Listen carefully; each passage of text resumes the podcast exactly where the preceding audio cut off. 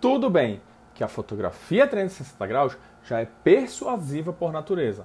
mas se nela não tiver o seu olhar estratégico para engajar as pessoas dentro do passeio, serão apenas várias fotos 360 graus juntas sem nenhuma atratividade.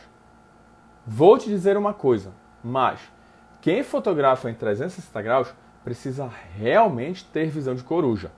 prestar atenção em tudo ao seu redor e pensar em 360 graus, pois se deixar passar algum detalhe do ambiente, pode ser tarde demais e péssimo para o seu cliente e para você também.